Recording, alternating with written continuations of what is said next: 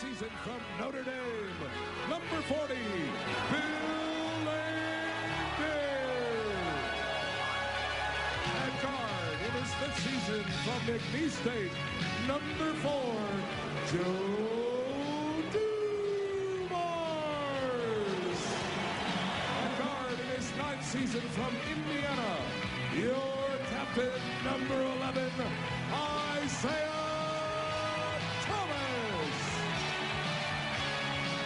coach of the Detroit Pistons in his seventh season, Chuck Daly. Do you have the time to listen to me whine about nothing and everything all at once? I am one of those melodramatic fools, neurotic to the bone, no doubt about it. Sometimes I give myself the creeps. Sometimes my mind plays tricks on me. It all keeps adding up. I think I'm cracking up. Am I just paranoid? Am I just up?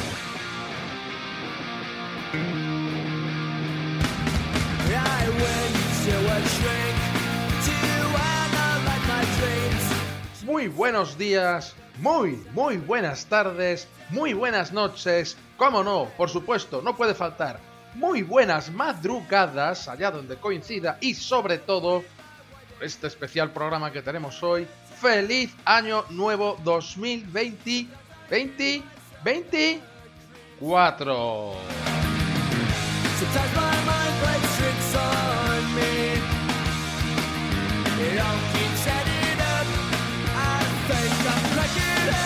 Pues sí, lógicamente no iba a faltar el puño, el puño de Joe con vosotros y hombre, pues no quería dejarlo para mucho más tarde. Estaba a punto de sacar el programa el día 31 de diciembre, pero dije, no, no, no, no, no. De- del final de año ya se encargaron nuestros Pistons de moldearlo un poquito. Vamos a empezar el año con el episodio en lugar de terminarlo. y cómo no, eh, aquí estoy yo otra vez, de nuevo. Ya sabéis quién soy yo, soy Hosak, miembro de Back to Back NBA, la mejor comunidad eh, de podcast de NBA en español. Y aquí me dispongo a amenizaros un poco, pues eso, lo que ya dije, la mañana, la tarde, la noche o la madrugada, allá donde me queráis escuchar, hablando un poquito sobre la actualidad más actualizadera, más... eh, bueno, utilizando palabra- palabras nuevos para empezar el año y queriendo redundar en lo redundante. La actualidad más actualidadera, recordadlo. Bueno, eh, eso, que no solo son todo partidos, no solo son partidos, eh, hay cosillas que contar y vamos a empezar.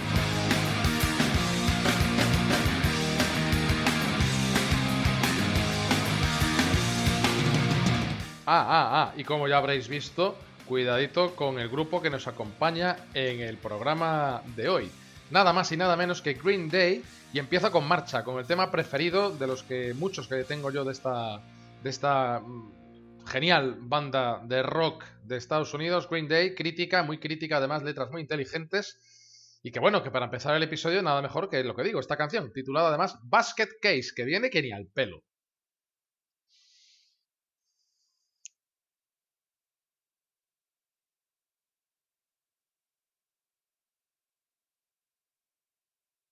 Así que digo yo que qué estamos esperando, ¿no? Bueno, este programa será diferente al anterior, con contenidos más de hipótesis que de realidades, pero habrá de todo un poco. Yo creo que no tenéis muchas ganas de seguir esperando, ¿verdad? Yo tampoco. Así que vamos allá con este episodio del nuevo año 2024. Con todos ustedes, el puño de Joe. ¡Empezamos!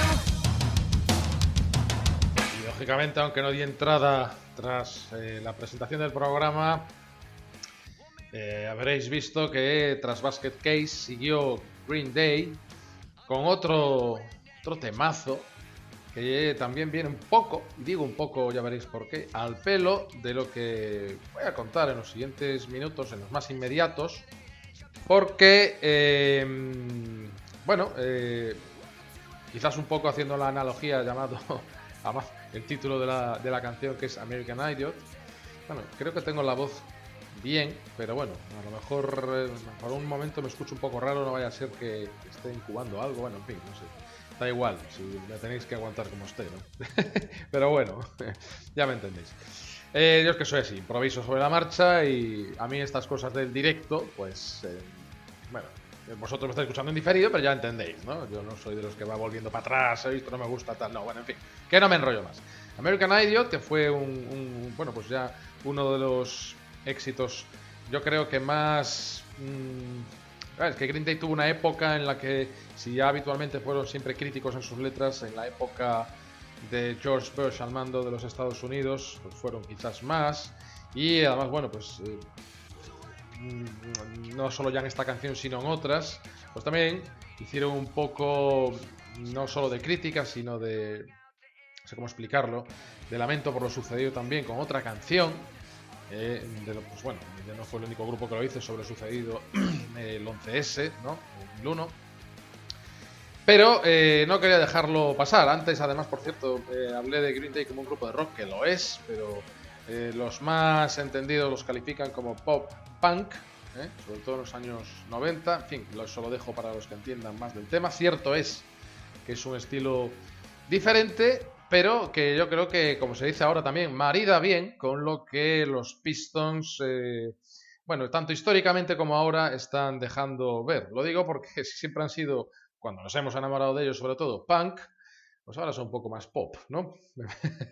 Pero bueno, en todo caso, lo de American Idiot, eh, temazo, temacísimo, vendrá un poco a colación de, como digo, lo que voy a hablar ahora, que no es otra cosa que comentar eh, mi opinión sobre, sobre, los rumores con los que se ha asociado eh, a los Pistons y a algunos jugadores de la liga, sobre todo tras las declaraciones, declaraciones no, pero sí, bueno, eh, lo que comentó el reputado periodista estadounidense Shams Charania sobre, bueno, un programa de la ESPN, si no recuerdo mal, esta última semana.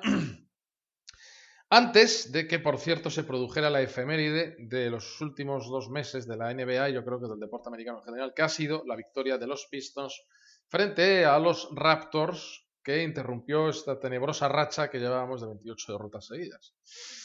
Entonces, bueno, un poco con ese mezcladillo salieron a la, palestra, de, de, eso hablaremos más tarde también, de la victoria de los Pistons que rompió la racha no sin antes introducir más temas de Green Day, evidentemente, pero bueno, lo que iba, que me estoy enrollando ya demasiado. Esto, mal, inicio de 2024, mal inicio de 2024, hay que ser más ágil. Lo que decía, que Shams Charania ah, comentó, em, sugirió ¿no?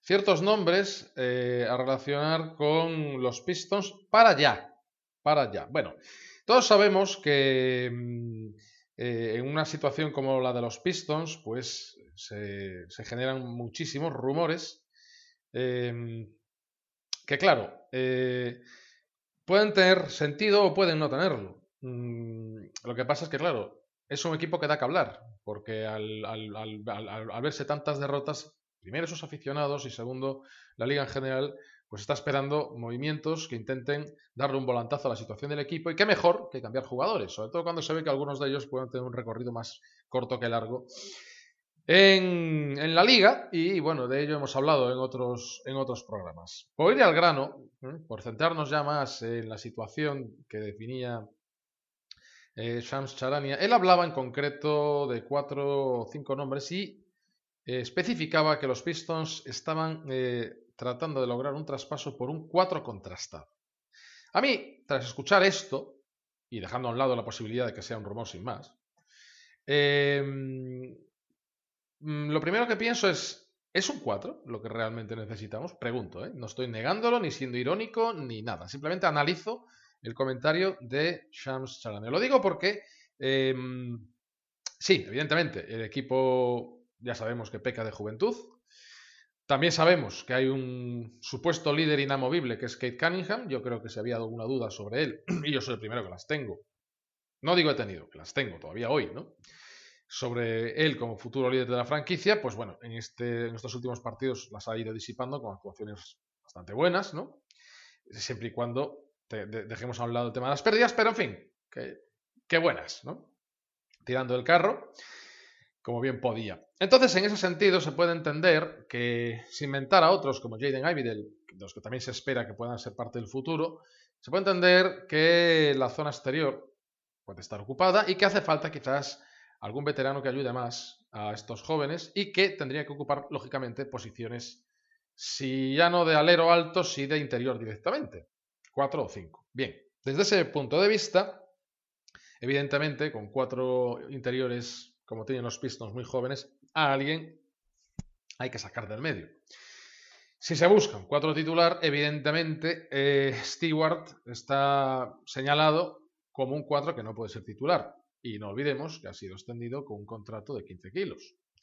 Con lo cual, eh, si se busca a alguien contrastado, va a tener cierto precio, sobre todo si el equipo que tenga que vender sabe además que los Pistons vienen, entre comillas, o sin comillas, desesperados con la idea de eh, conseguir un jugador importante. Con lo cual, si van a pedir el oro, ahora pedirán también el moro. ¿no? Entonces, eh, claro, sobre esta base, mm, Charania hablo de una serie de nombres. El primero que voy a atacar es el de OG Anunobi. Eh, lo digo más que nada porque ya se sabe que ha sido traspasado desde los Raptors a los Knicks. Bueno, en otros foros, en otros, bueno, incluso en, el programa semanal de Back to Back de esta semana pasada, yo mismo comenté que no veía a Anunobi en los Pistons, entre otras razones, porque me parece un jugador, como yo creo que al final así ha sido en el traspaso a Knicks, más llamado a participar en equipos que estén en, en ascendencia, o en ascenso, mejor dicho, a eh, posiciones de contender o de, bueno, de liderar conferencia al menos, y los Knicks en este sentido yo creo que se han movido bastante bien, es un equipo, un, un jugador que encaja bastante bien en la filosofía de su entrenador, y lo que han dado a cambio, pues sí, pueden ser buenos jugadores, pero que encajan menos con esa filosofía. yo creo que como crecimiento para los Knicks es una buena operación y para el propio jugador que yo creo que va a dar lo que se espera de él. Claro, ¿qué sucede? Yo en los Pistons, pues claro, no veía a un jugador que todavía es joven eh, y que también busca un ascenso en su situación y que además es expiring, es decir, supongamos que los Pistons lo acabaran consiguiendo en un traspaso, pues yo veía, vería, veía bastante complicado que en verano ese jugador eh, decidiera apostar por su continuidad en los Pistons. Podría pasar, pero yo lo veía como algo complicado y finalmente pues ha producido un poco lo que yo creía que era más probable que sucediera. Entonces, pues de todos los nombres apuntados por Charania, OG Anunobi para mí era el que menos sentido por lo expuesto tenía y ya ha quedado descartado por la propia inercia de los acontecimientos. Bien, un nombre que no aportaba Charania, pero del que se ha hablado habitualmente en los últimos meses, incluso antes del verano, es Draymond Green. Draymond Green. Eh, hombre, en fin, primero, suspendido indefinidamente por, eh, la liga. ¿eh? Se encuentra ahora mismo suspendido indefinidamente por la liga. Todos sabemos del carácter de, de Draymond Green. Perdón. ¿Que encaja con los Pistons? Hombre, si lo que hace falta es enseñar carácter a estos chavales, pues sí. La verdad es que no nos vamos, no nos vamos a engañar. Carácter quizás además sobrado, ¿no? Pero bueno, que no hace falta que se queden con todo lo que él les pueda enseñar de carácter, se queden con parte ya es suficiente. ¿Qué problema tiene Draymond Green? Es un jugador que ya es veterano, ya ha renovado y tiene contrato hasta la temporada 2026-2027, si bien la última es player option, pero en fin, player option, si él quiere, hasta la 2026-2027. Un jugador que a priori ya está en declive, pero que evidentemente a estos Pistons, que además no, no, ¿cómo se dice? no andan precisamente ajustados o con problemas de, salary cap, pues no tendrían problema en absorber un contrato como el de Draymond Green, para que simplemente les enseñe a los chavales de qué va esto. Ahora, claro, defensa, toda la que quieras. Tiro exterior, no. Y tampoco andamos sobrados de ello.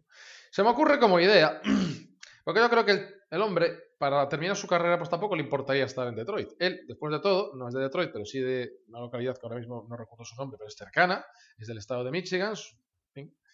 Eh, sabemos ¿no? que tuvo muy buena relación con, si no recuerdo mal, con el hijo de Joe Dumars desde siempre y, bueno, pues eh, aunque su carrera siempre será un, Warrior, pues acabar con en, los Pistons para enseñarles a estos un poco de carácter, pues igual no venía mal. Ahora, claro, ya sabemos que igual cuentas con él y de repente se le ocurre darle un puñetazo gratuito a algún jugador y suspensión indefinida y ya veremos si más. En fin, yo lo apunto, pero no creo que sea el perfil que estén buscando, eh, o por lo menos la primera opción, ¿no? que estén buscando en los Pistons. Yo ya de paso me pregunto también si los Warriors estarán contentos por haberle renovado hasta esa, hasta, esa temporada por ese montante económico. Igual son ellos los que acaban por buscar un traspaso, pero bueno, como es un jugador con mucha ascendencia en la franquicia, pues tampoco se habla más de, traspasar a Wiggins. Eso es otra cosa, no tiene que ver con Draymond y demás, pero en fin. Yo lo apunto como añadido a lo que dijo Charania y ya vosotros, si queréis, me comentáis o dais vuestra opinión, eh, que yo agradecería porque siempre retroalimenta futuros programas. Si queréis comentar, yo encantado de, leeros, tanto en el perfil de Twitter del Puño de Yo como en, en cuando os apetezca. Y será siempre respondido, por supuesto. Otro nombre de los que apuntaba Charania era Pascal Siakam, que precisamente pues, hizo un buen partido en anotación frente a los Pistons el otro día. Bueno, Pascal Siakam, eh, todos sabemos que bueno, era el jugador sobre el que los Raptors de Masai Ujiri esperaban depositar eh, la continuidad de la franquicia en lo más alto tras, que, tras, bueno, tras la marcha de Kawhi Leonard ya hace unos años, pero este jugador se demostró como una buena segunda espada, pero no como un líder. Yo creo, particularmente, que Pascal Siakam es un jugador que se quedó en aquel momento estancado, no ha dado ese paso que se esperaba al líder.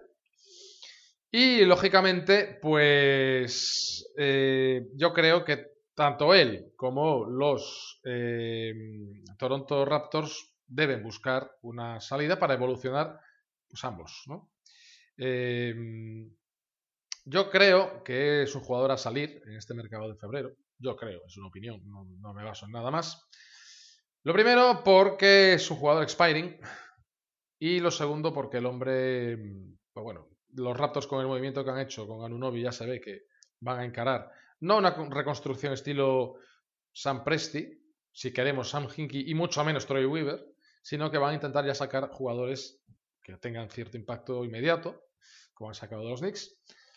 Y pues veremos qué sacan por sacan, dada su condición de expiring.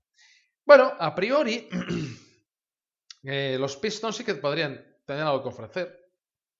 Eh, a los Raptors, está claro que habría que ver el precio que piden. Pero la pregunta, como siempre, es si realmente Siakam lo que interesa. Lo primero que hay que pensar es que es expiring. Y en un proyecto como el actual, yo no veo al señor Siakam, que cobra, por cierto, 39 kilos este año, primero, renovando por una cantidad parecida, yo desde luego no lo haría, no ha demostrado en estos años ser, para mí, merecedor de un contrato así que es de, líder absoluto y no lo ha demostrado, como digo.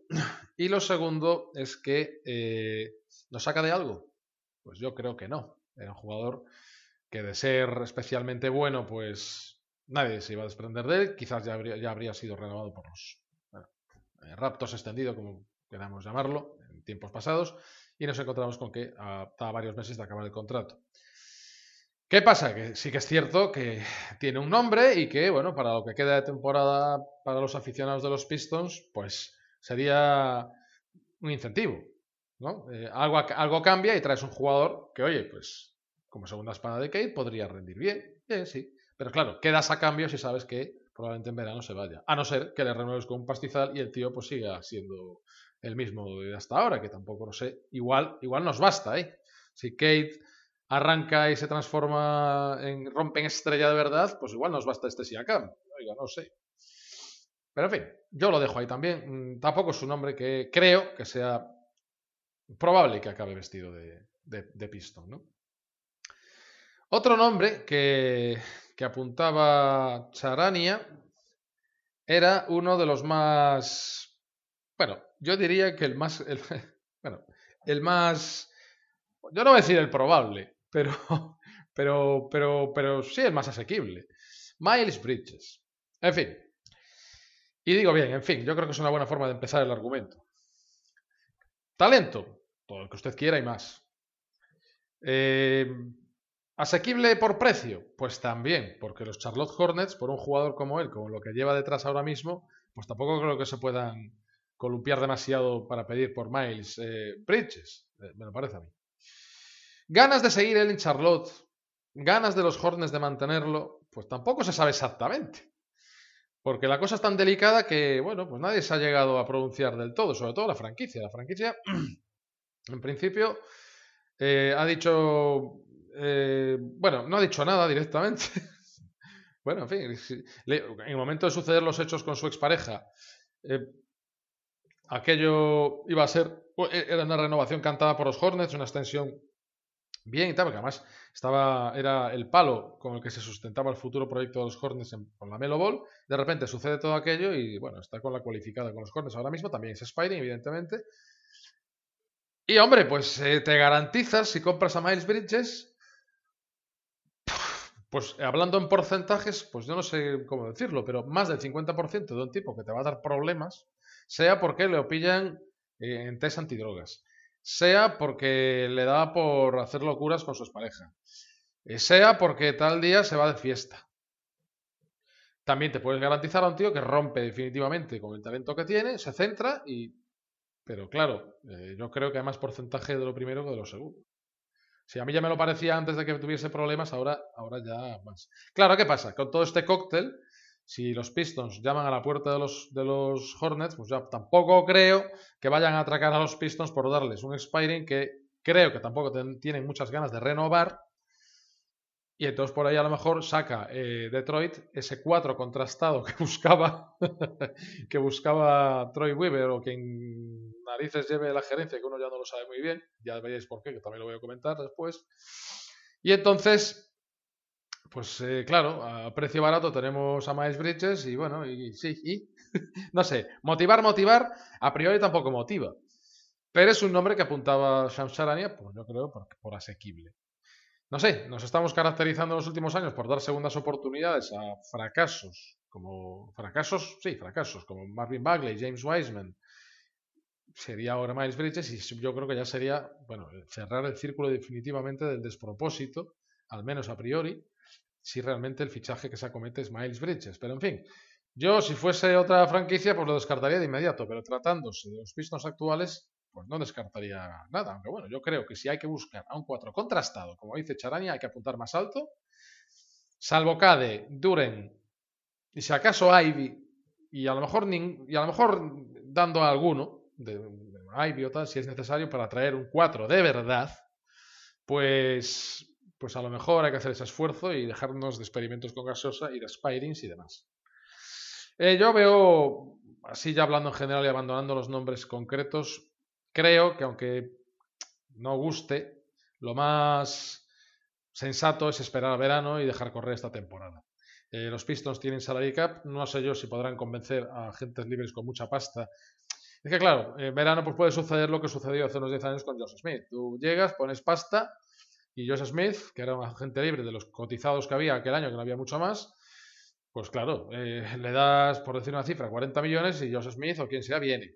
Pero claro, vas a arrastrar 40 millones durante los próximos 5 años por un jugador que en principio no va a ser tu líder, hipotecando futuras operaciones en las que el equipo que, el equipo tenga que cometer para crecer si las cosas van bien. bien. complicado.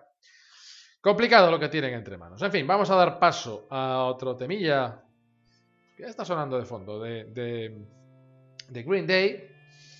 Y continuamos con otra de las cosillas que quería comentaros hoy. Que no, no es. Que vamos, que no es poco de pavo. Ya veréis, ya. not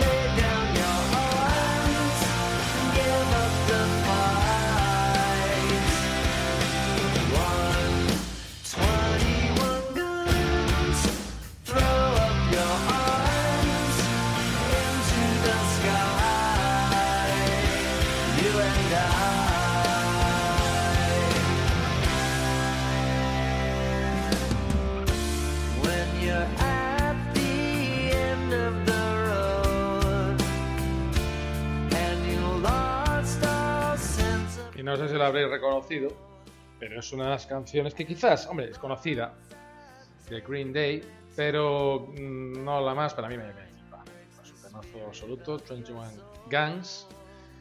Eh, tremenda. No sé, eh, a mí me encanta y bueno, pues la, comparto con vosotros para dar entrada a lo que quiero comentar ahora mismo, que no son sino también las declaraciones efectuadas recientemente por el propietario de la franquicia, Tom Gores, bastante señalado por eh, la afición del equipo en el pabellón, la cual le reclamaba en los últimos partidos en los que se volvía a perder y perder y perder que vendiese el equipo.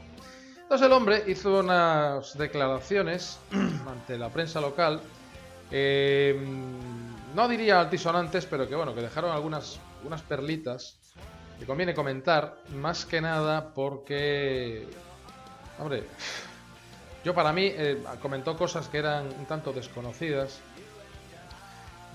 que yo pensaba que no sucederían, realmente suceden porque él mismo lo ha dicho.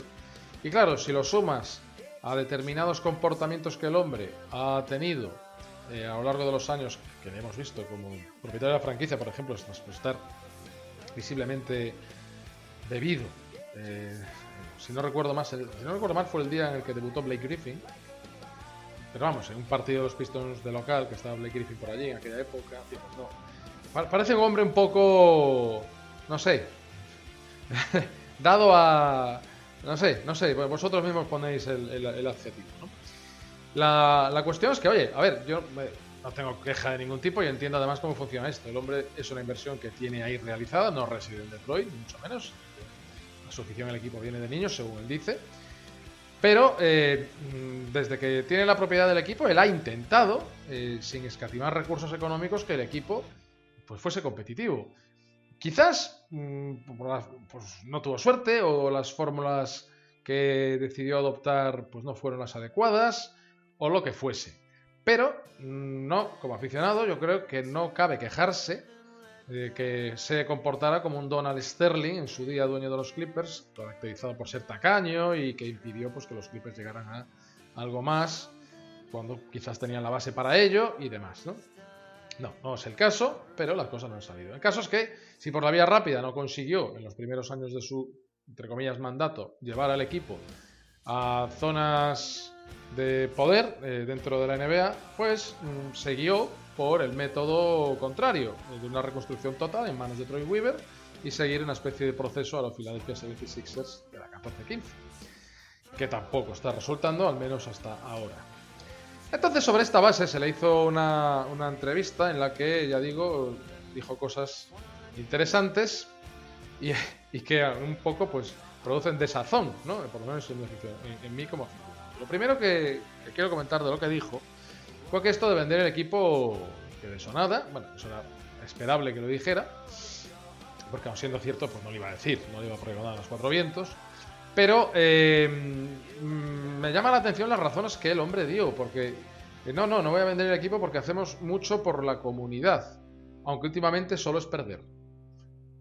Hombre, eh, sí, pero eso es hacer algo por la comunidad. no sé, no sé, ya digo, yo la entrevista la leí, no pude verle la cara. No sé si el hombre hizo una mueca posteriormente a ese comentario, o si estaba también bebido, o, si qué. Pero hombre, eh, que no están las cosas para bromitas, Tom, Pink. no sé, di algo más serio, no sé, no sé. Em, sí, sí, claro, a ver, desde un punto de vista más americano que europeo, pues claro que el equipo hace cosas por la comunidad, supongo que se implicarán, pues, pues como hacen las franquicias NBA, que si de los jugadores, pues lo típico, pues eh, participan en campañas de promoción de la lectura en colegios, eh, bueno, en escuelas, en centros de educación, eh, Día de Acción de Gracias X, sí, pero el día de Navidad, pues también, en fin, ya sabemos, ¿no? Pero perder, en fin, ¿no?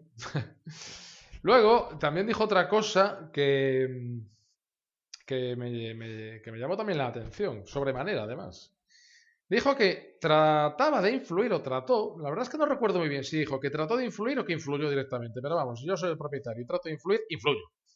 Y supongo que en su caso habrá sido parecido. En las rotaciones.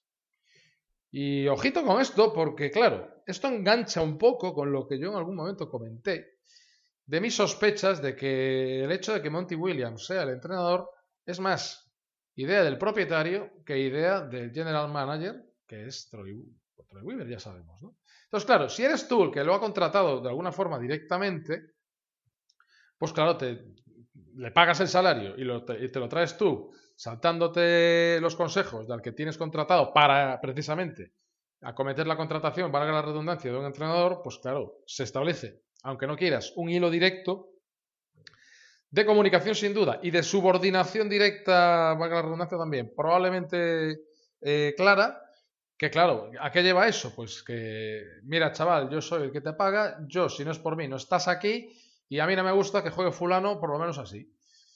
¿Qué hace el entrenador?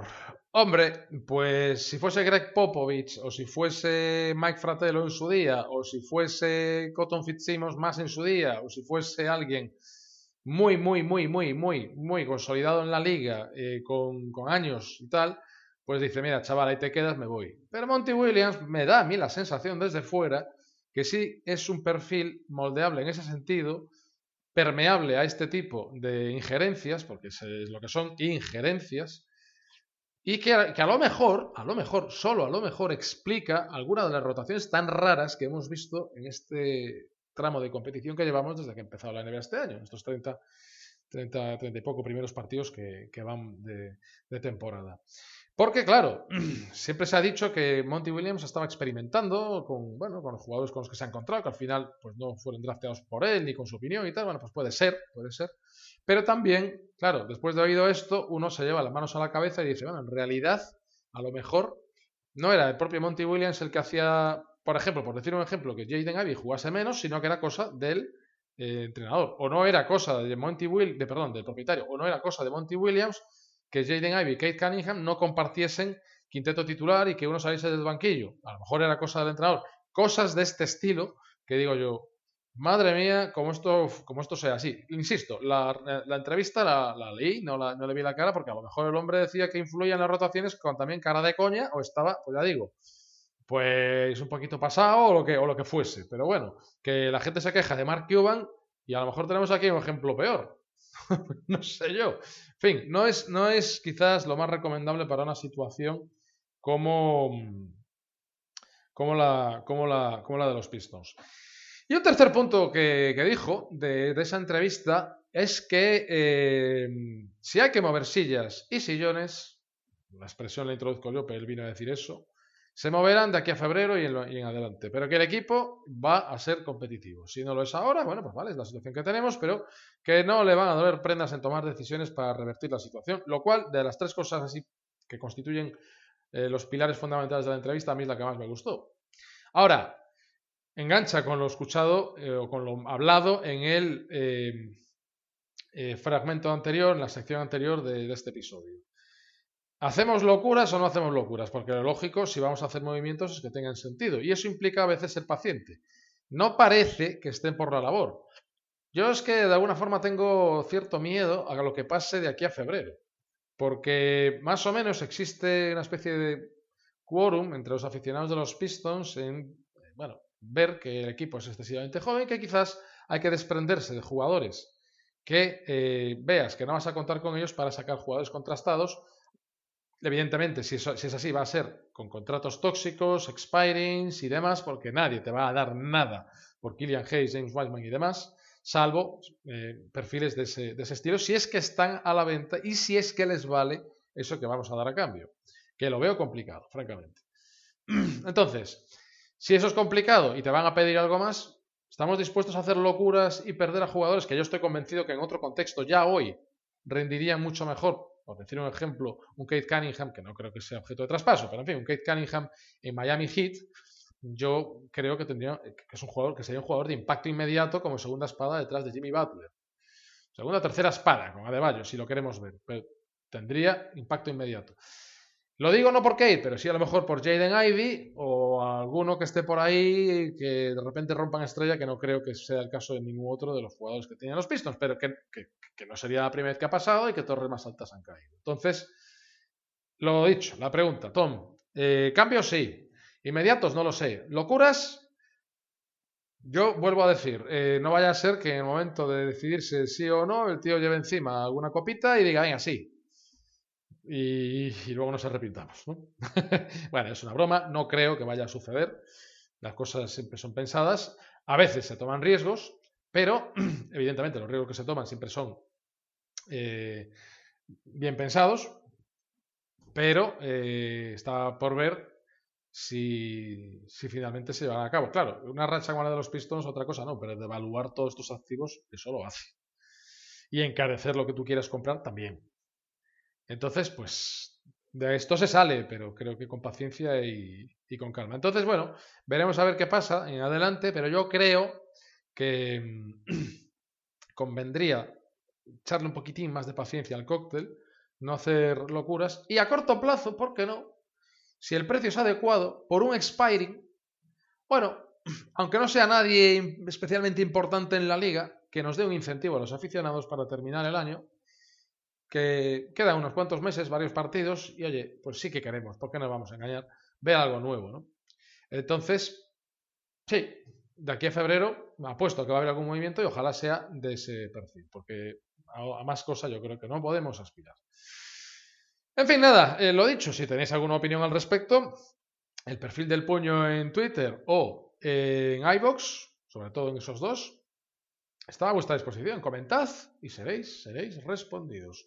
De momento, eh, Green Day tiene algo que contaros.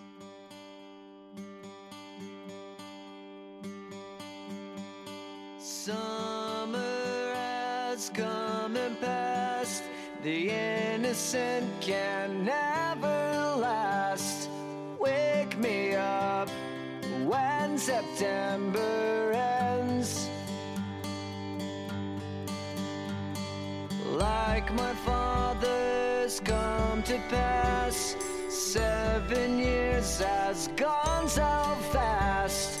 Wake me up when September ends. Here comes the rain again, falling from the stars, drenched in pain again, becoming who we are. As my memory rests, but never forgets what I lost. Wake me up when September ends.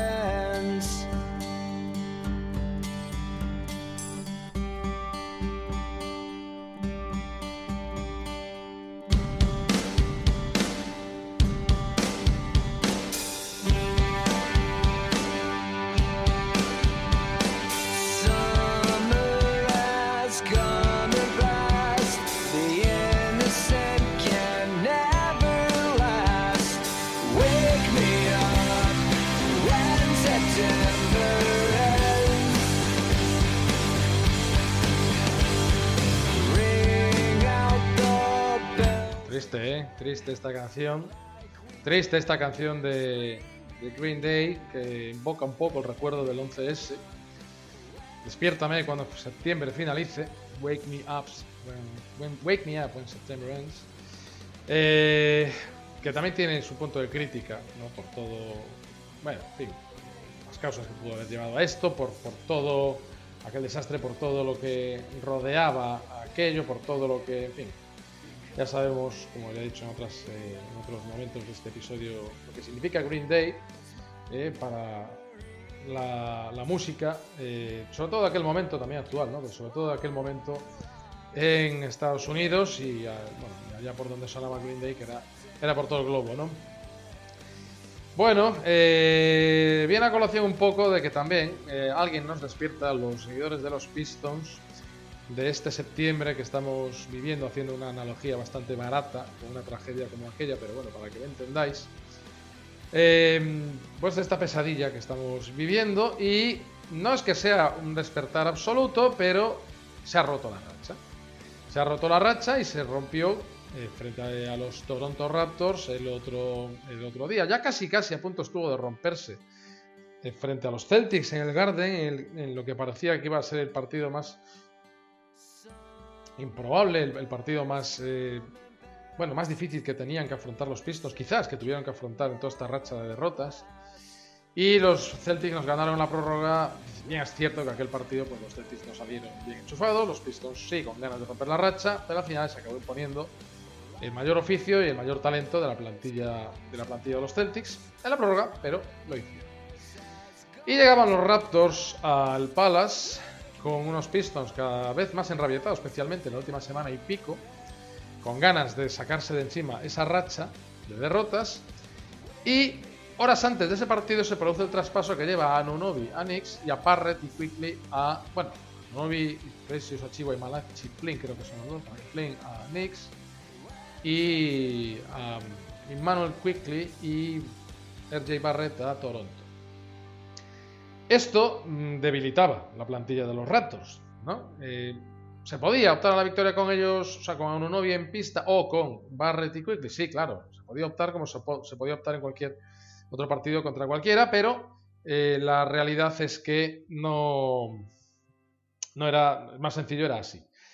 Y eh, se tenía el partido casi ganado, a falta de un minuto con 8 arriba, y, y, casi, casi se nos va de las manos. Bueno, 30 segundos más, y bueno, pero bueno, al final se, se, se, pudo, se pudo finalizar el partido con victoria. Bueno, la celebración de la gente, de los jugadores, ponía hasta la piel de gallina. Yo es que, claro, me pongo un poco en la piel de los jugadores y primero, igual me sorprendo de que después de perder 28 partidos levantes los puños como hacía Jalen Jiren o tal, pero es que, claro, hay que entender que estaban ya tan, tan, tan, tan, tan quemados de, del tema que, que bueno, que Puede ser simplemente, mm, como dijo, mira, aludiendo a Tom Gors, que hemos hablado de él en este episodio, eh, Tom Gors declaró que la racha se ha roto, pero el trabajo estaba y está ahí.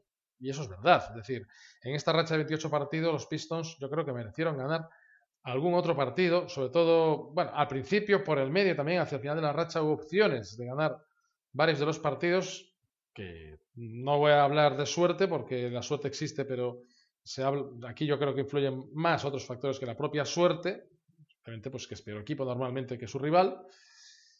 Y bueno, a pesar de que a nosotros nos faltaba Isaiah Stewart, pues eh, se acabó por romper eh, definitivamente el hechizo.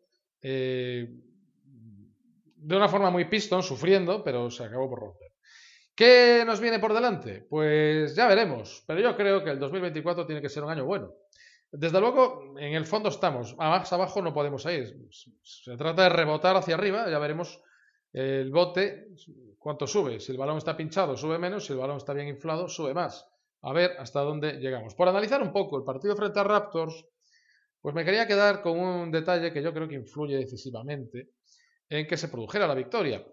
Sabéis, los que seguís el puño de yo, que he hablado mucho de, uno de los grandes lastres que tiene esta plantilla y es el número de pérdidas que tiene por partido.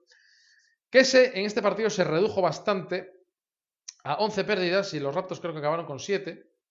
Pero no es lo mismo que tu rival te gane en pérdidas perdiendo 4 menos, si las cifras son 7 y 11, que siguen siendo muchas, pero bueno, que si te gana teniendo ellos 13 y tú 20. No es lo mismo. No es lo mismo y claro, los Pistons tuvieron 11, de las que 0 correspondieron al líder de la plantilla, a Kate Cunningham. Lo cual, siendo un jugador que asume tanto balón, es fundamental, o me parece a mí, fundamental de cara a tener opciones de partido. Kate Cunningham hizo uno de los mejores partidos del año. Quizás no uno de los partidos en los que más puntos anotó, pero es que no se trata de, del número, sino del, para mí, el cómo. Anotó 30 puntos, con 10 de 10 en tiros libres, fundamental, 2 de 4 en triples, que está bien, indica buena selección y buen porcentaje, y 9 de 20 eh, en tiros de campo. Ahí podría mejorarse, pero en fin, un 45% está bien. Para 38 minutos de juego, como digo, 0 pérdidas y 12 asistencias. Muy bien. 3 rebotes, perfecto. No pasa nada. Hay que decir también que, bueno, la segunda parte de este partido fue un auténtico cachondeo, sin defensas de ningún tipo por parte de, ningún, ninguno, de los jugadores, de ninguno de los rivales. Bueno, eso influye también en que, claro, eh, haya menos rebotes y demás, ¿no? No ha sido un partido. Pero, pero, pero bien, si el líder, ya no solo por este último partido, que Kate Cunningham está en buenas cifras en los últimos 5 o 6 partidos. Si se mantiene así, podremos apreciar una mejora y de ahí solo hacia arriba.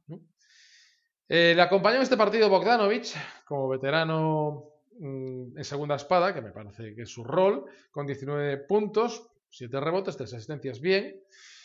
Y Jalen Duren, que fue un jugador que también destacó con 17, perdón, 18 puntos y 17 rebotes. Cierto que 15 defensivos y 2 ofensivos, cuando es un jugador que se destaca bastante por el rebote ofensivo, pero en fin, que oye, si mi pivot me hace 18-17, no seré yo el que proteste por absolutamente nada.